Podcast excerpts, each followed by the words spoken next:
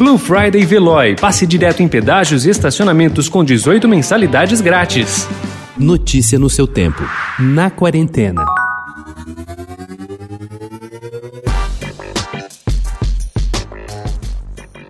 A pandemia da Covid-19 alterou todo o calendário das feiras literárias no Brasil e no mundo. Com a proibição de aglomerações, os debates deixaram de ser presenciais e se transformaram em eventos online, pela internet. Por isso, o mais importante evento nacional, a Festa Literária Internacional de Paraty, começa nesta quinta-feira, sua 18ª e mais inusual edição nenhum escritor ou leitor vai enfrentar o accidentado calçamento da cidade histórica. As tradicionais mesas serão acompanhadas pelo site e redes sociais da Flip. Assim, às seis da tarde, ocorre o primeiro encontro, denominado Diásporas, e vai reunir a inglesa Bernardine Evaristo e a brasileira Stephanie Borges.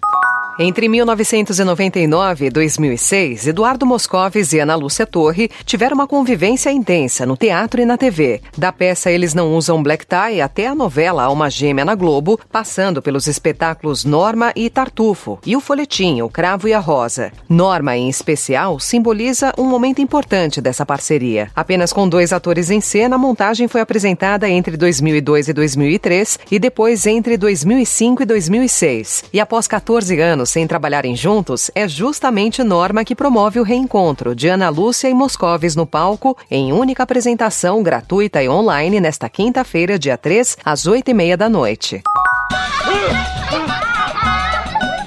Quando me perguntam por que, que eu não gosto do Natal, eu tenho uma razão bem simples. Eu nasci no Natal. Quem faz aniversário no Natal sabe. Não dá para competir com um aniversariante muito mais carismático que você. Altas temperaturas, shoppings lotados, arroz com passas, panetone, o tio do é pavê ou pra comer. Definitivamente o Natal no Brasil não lembra em nada as celebrações típicas retratadas nos filmes norte-americanos, com muita neve, jingle bells e casas enormes com fachadas iluminadas. Clássicos como Esqueceram de Mim, A Felicidade Não Se Compra, Grinch e até Duro de Matar, entre tantos outros, fazem parte da memória afetiva do público brasileiro há gerações. O cinema nacional nunca de fato se enverdou por esse gênero. Este ano, no entanto, diversas produções investem em histórias natalinas com um jeito brasileiro de comemorar a data. E os filmes pioneiros estreiam nesta quinta-feira. Tudo Bem no Natal que vem, com Leandro Hassum, entra no cardápio da Netflix, enquanto 10 horas para o Natal, com Luiz Lubianco, chega às salas de cinema.